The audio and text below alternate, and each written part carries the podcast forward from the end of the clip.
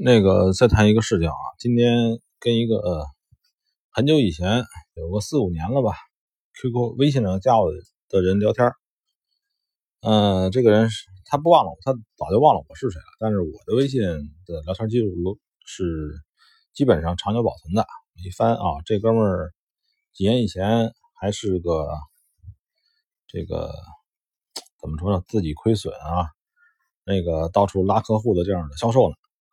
然后现在好像似乎他说他是高手了，呃，他也他不知道我是谁，他也他也不记得，我这个人也不给人指导，我也呃不跟他交流东西，因为没我认为技术方面没什么可交流的，就是怎么怎么这个做单没怎么什么可交流。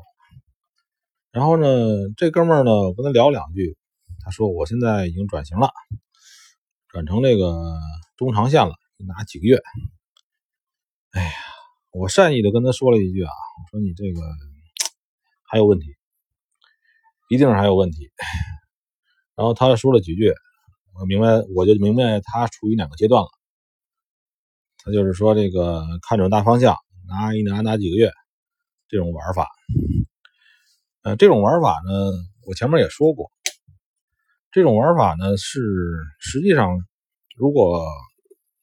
呃，按照一种方法归类呢，他是属于做股票、做期货的那帮人呢，就是换汤不换药，还是换到外汇上来。为什么呢？因为这么玩呢，他会有一个有可能是自我欺骗，也可能是欺骗别人，对吧？你看没有？这个我还我我这次战役还没结束，我这个这个我这次布局布了半年，是吧？现在尽管是在逆着我的方向而走。但是我还没结束啊，对吧？他是他这种玩法呢，是是，实际上他是设定好了一个方向，设定好了一个方向呢，他希望这个这个价格呢，这个在大的时间区域里往这个时往那方向来走，对吧？他们的理念其实很简单，就是其实我说起来很简单，就是呃，可能多可能空，是吧？就是如果反了方向，我就不出来。如果顺着我的方向，我找那一天，是吧？总有一天可能会顺着我那个设定的方向那么走，对吧？他们这么玩，就是我有他们的时间指的是持仓时间，他们持的持仓时间很长。那这种做法呢，其实有个问题存在呢，就是你站对了，站了队伍了。比如说你现在持有的方向是多的方向，你就等于是一个。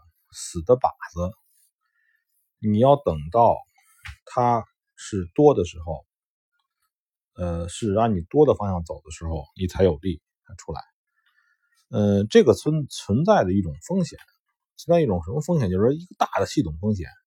这种系统风这种系统风险，它是不允许你有错误的。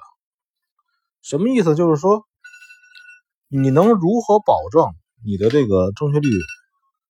不犯错，就是说十次里边你一次不能犯，你犯一次错，那个账户就爆了，对吧？然后而且你的时间跨度还很长，这个这个做法呢，可能可能这个很多的这个初学者和和这个交易了几年的人都觉得这个方式还可以。它存在着很多隐患，我想只有你吃过这方面的亏的人，或者说你再把它的升华一步，你才能体会到，它实际上就是就是简单的一个赌大小，然后错了再加仓的感觉。这种方式呢，丧失了灵活性，同时呢，使你跟某个平台你这个钱的关系要长期稳定。对吧？你就长期把这钱占着了，你也不能出来。而且的话，你要对前几个月你那个时候的决定决策所负责。中间你可能会有一些对冲啊，叫什么锁单啊，什么玩法。但是你的大方向是那个方向了比如说你现在往西走呢，你除非把地球绕一圈才能回到东边来。如果你的方向从最根本的都是错误的，那就非常麻烦。这个当然了，这么玩，按照他那种这种中长线的玩法，呃，可能会盈利，对吧？但是呢，可能会亏损，这是一样的。他这种这种长时间的玩法，在高杠杆高杠杆交易里头，嗯，我告诉你，实际上资金量非常大的人没这么玩的。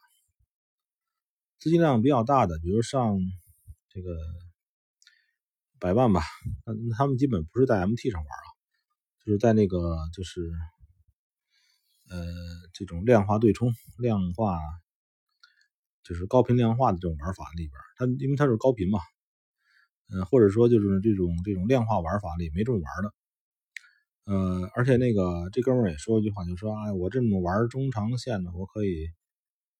不用看盘，这个是一个伪命题。就是你现在手机啊什么这么方便，嗯，什么情况下让你抽不出来几天不看一次盘的吗？对吧？就是今天出大事了，你又没你也没空看盘吗？